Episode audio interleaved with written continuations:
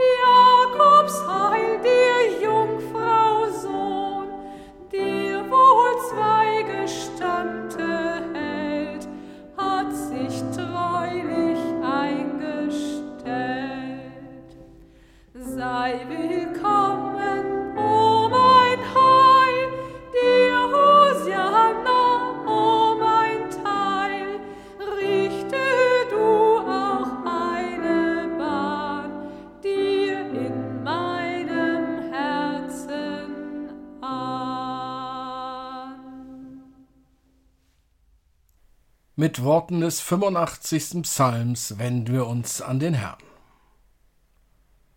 Herr, der du bist vormals gnädig gewesen deinem Lande und hast erlöst die Gefangenen Jakobs.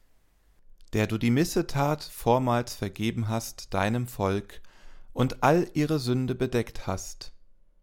Der du vormals hast all deinen Zorn fahren lassen und dich abgewandt von der Glut deines Zorns Hilf uns, Gott, unser Heiland, und lass ab von deiner Ungnade über uns.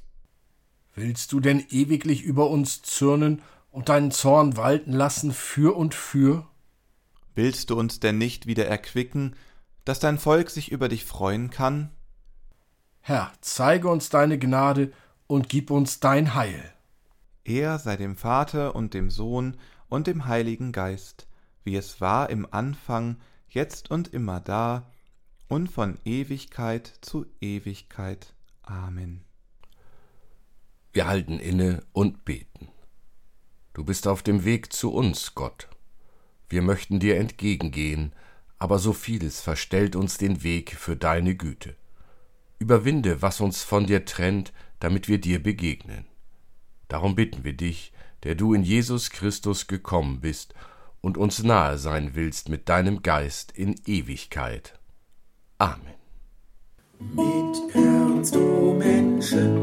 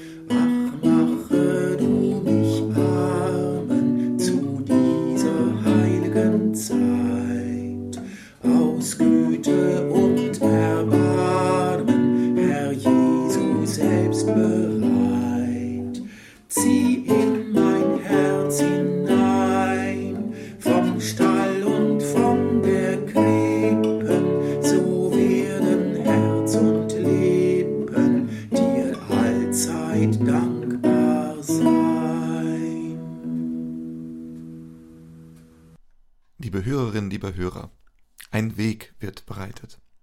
Johannes der Täufer bereitet Jesus den Weg. Dafür steht er am Jordan und hält eine flammende Predigt. Er will, dass die Menschen sich ändern, dass sie umkehren zu Gott, einen anderen Weg einschlagen. Davon erzählt der Evangelist Lukas im dritten Kapitel. Es geschah das Wort Gottes zu Johannes, dem Sohn des Zacharias in der Wüste. Und er kam in die ganze Gegend um den Jordan und predigte die Taufe der Buße zur Vergebung der Sünden, wie geschrieben steht im Buch der Reden des Propheten Jesaja. Es ist eine Stimme eines Predigers in der Wüste, bereitet den Weg des Herrn und macht seine Steige eben. Alle Täler sollen erhöht werden und alle Berge und Hügel sollen erniedrigt werden. Und was krumm ist, soll gerade werden, und was uneben ist, soll ebener Weg werden. Und alle Menschen werden den Heiland Gottes sehen. Da sprach Johannes zu der Menge, die hinausging, um sich von ihm taufen zu lassen, Ihr Schlangenbrut, wer hat denn euch gewiss gemacht, dass ihr dem zukünftigen Zorn entrinnen werdet? Seht zu, bringt rechtschaffene Früchte der Buße und nehmt euch nicht vor zu sagen, wir haben Abraham zum Vater. Denn ich sage euch, Gott kann dem Abraham aus diesen Steinen Kinder erwecken. Es ist schon die Axt den Bäumen an die Wurzel gelegt. Jeder Baum, der nicht gute Frucht bringt, wird abgehauen und ins Feuer geworfen. Und die Menge fragte ihn und sprach, Was sollen wir denn tun? Er antwortete und sprach zu ihnen, Wer zwei Hemden hat, der gebe dem, der keines hat. Und wer zu essen hat, tue ebenso.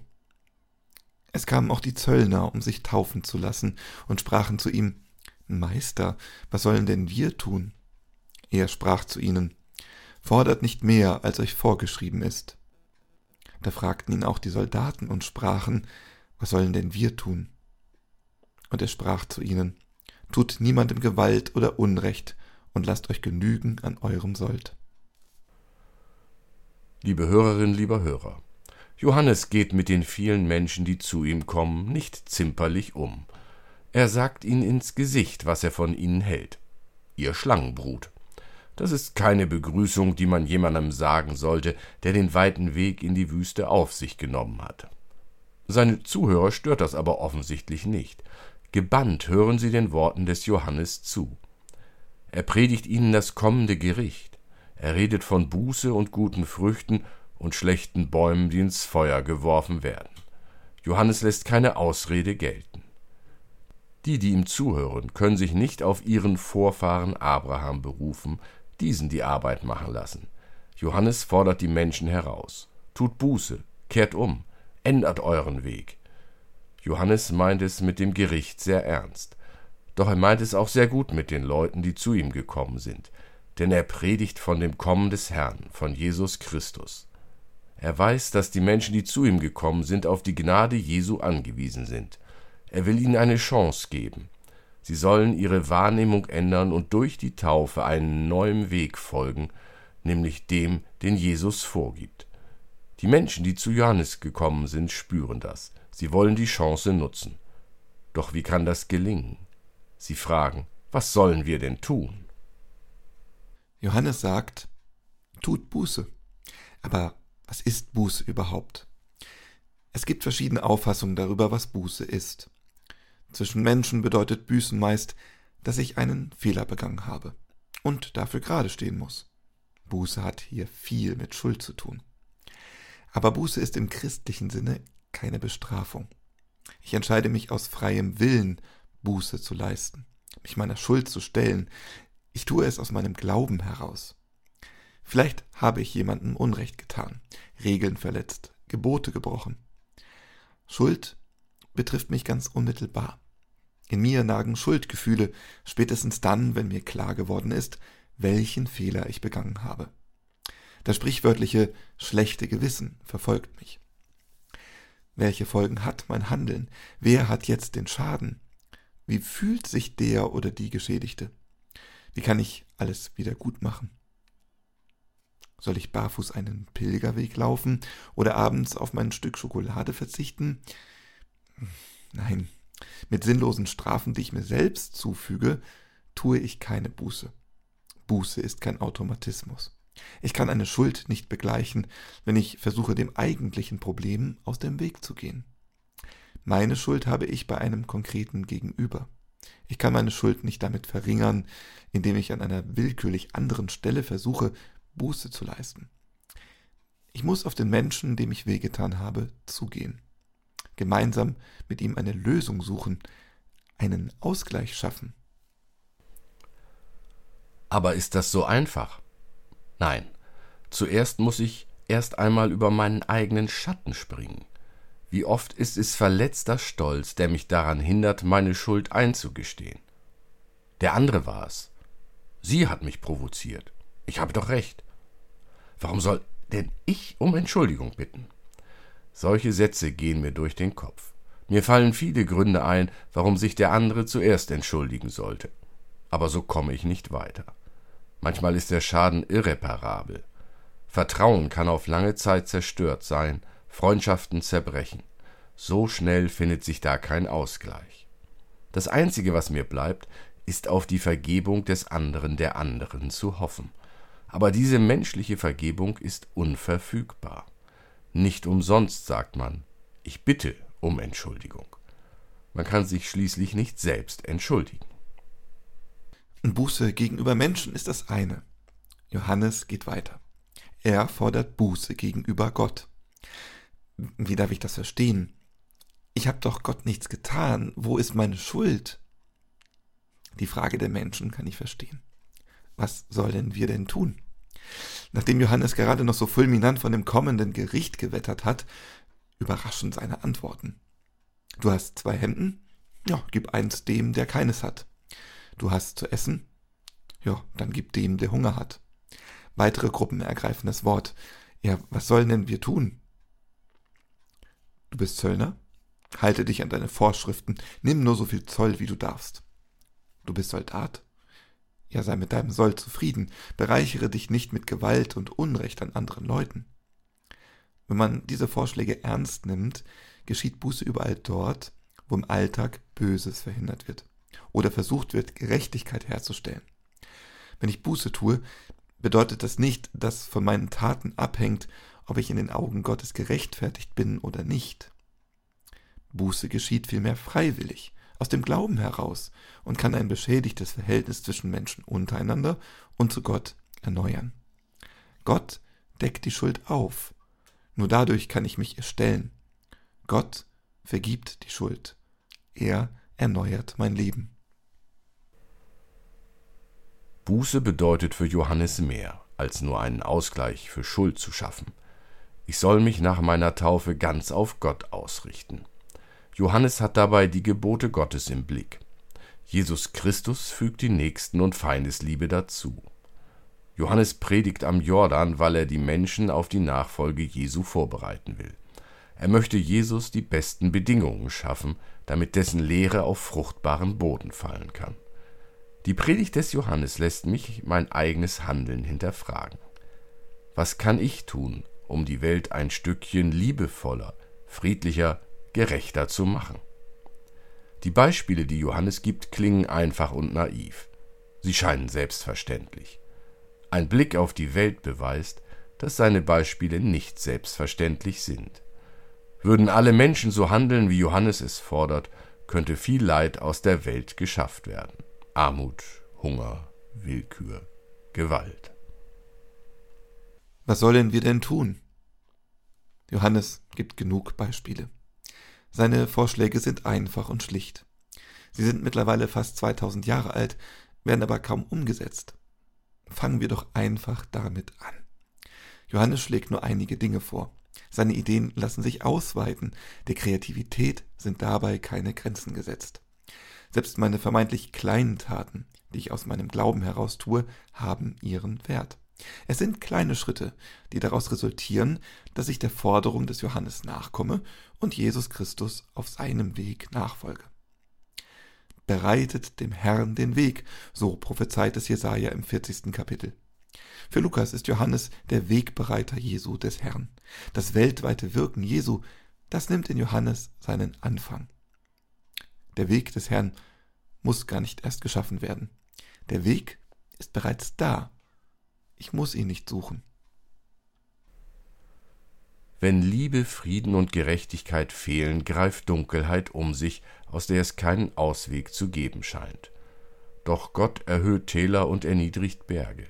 Es entsteht eine weite Fläche, eine freie Bahn, ein guter Weg. Gott räumt Hindernisse wie Ungerechtigkeit, Hass und Gewalt aus diesem Weg. Das, was uns vom Nächsten und von Gott trennt, verschwindet. Wenn wir keinen Ausgleich schaffen können, wir keine Vergebung erhalten, unsere Schuldgefühle uns lähmen, nimmt Gott uns bedingungslos in seiner Liebe an. Am Ende des Weges, so wird uns versprochen, werden alle Menschen den Heiland sehen. Es ist ein neuer Weg. Es beginnt im Kleinen. Jesus Christus geht auf ihm hinein in die ganze Welt. Es ist ein Weg der Liebe, des Friedens und der Gerechtigkeit. Jesus geht ihn für uns vor. Jesus leitet uns auf seinem Weg. Er erhält die Dunkelheit. Er kommt auf uns zu und schenkt uns seine Vergebung. Lass uns Jesu Weg gehen, weil wir an seine Liebe und Vergebung glauben. Sie machen uns stark. Mit seinem Licht im Herzen schreiten wir mutig in eine Zukunft voller Gerechtigkeit und Frieden. Gott sei Dank. Amen.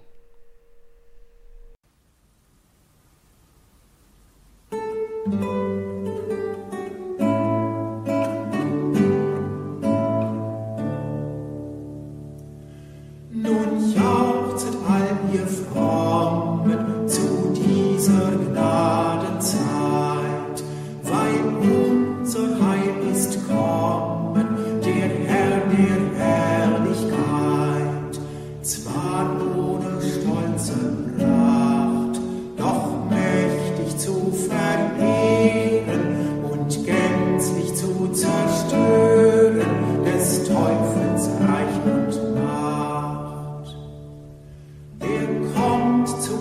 ihr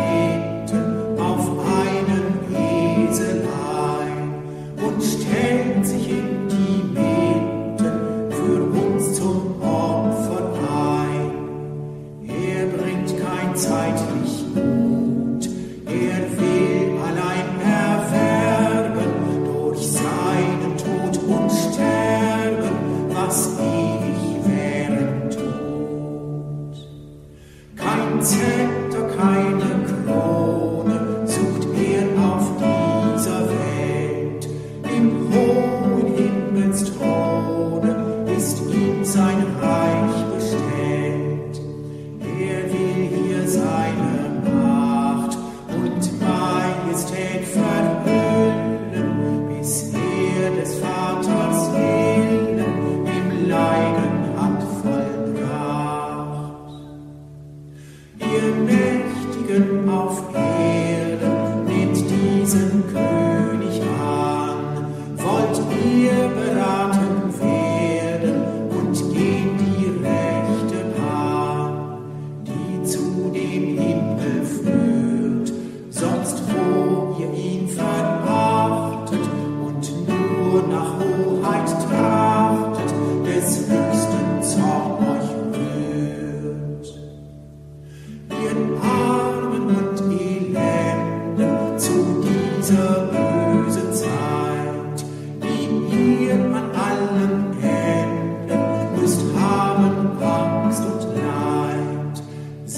denn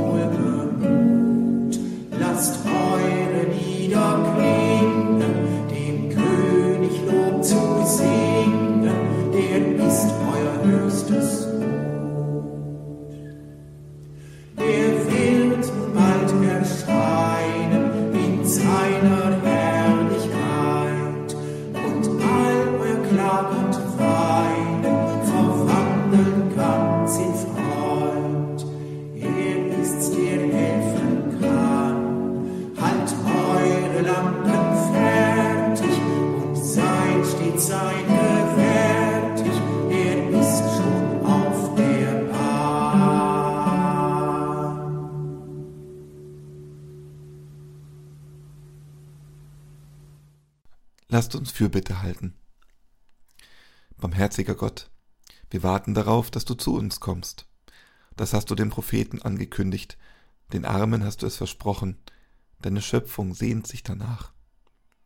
Wir warten darauf, dass du zu uns kommst, wenn in der Nacht Obdachlose in der Kälte frieren, Rastlose keine Ruhe finden und der Streit zwischen Menschen nicht aufhören will. Wir rufen zu dir, Herr, erbarme dich. Wir warten darauf, dass du zu uns kommst, wenn Verzweiflung um sich greift, Menschen schmerzvoll sterben müssen, Krieg und Gewalt kein Ende finden und der Hass der vermeintlichen Sieger grenzenlos ist. Wir rufen zu dir, Herr, erbarme dich. Wir warten darauf, dass du zu uns kommst, wenn Hoffnung aufleuchtet, Kinder geboren werden, Gerechtigkeit gewinnt und Menschen einander in Liebe und Respekt begegnen. Wir rufen zu dir, Herr, erbarme dich. Wir warten darauf, dass du zu uns kommst, wenn wir uns in den Wochen der Adventszeit auf das Fest deiner Ankunft vorbereiten, indem wir dir zur Ehre singen, dein Lob verbreiten und auf dein Wort hören. Mit allen, die auf deine Liebe besonders angewiesen sind, rufen wir zu dir, Herr, erbarme dich. Ewiger Gott, wir warten darauf, dass du zu uns kommst, in Jesus Christus, deinem Sohn, der Licht und Leben, Hoffnung und Friede ist, in Ewigkeit. Mit seinen Worten beten wir. Vater unser im Himmel, geheiligt werde dein Name, dein Reich komme, dein Wille geschehe, wie im Himmel so auf Erden. Unser tägliches Brot gib uns heute, und vergib uns unsere Schuld, wie auch wir vergeben unseren Schuldigern. Und führe uns nicht in Versuchung, sondern erlöse uns von dem Bösen. Denn dein ist das Reich und die Kraft und die Herrlichkeit in Ewigkeit. Amen. Gott komme dir entgegen. Gott sei bei dir. Gott stärke dich, wo immer du hingehst. So segne und behüte dich, der gnädige, zu uns kommende Gott, Vater, Sohn und Heiliger Geist. Amen.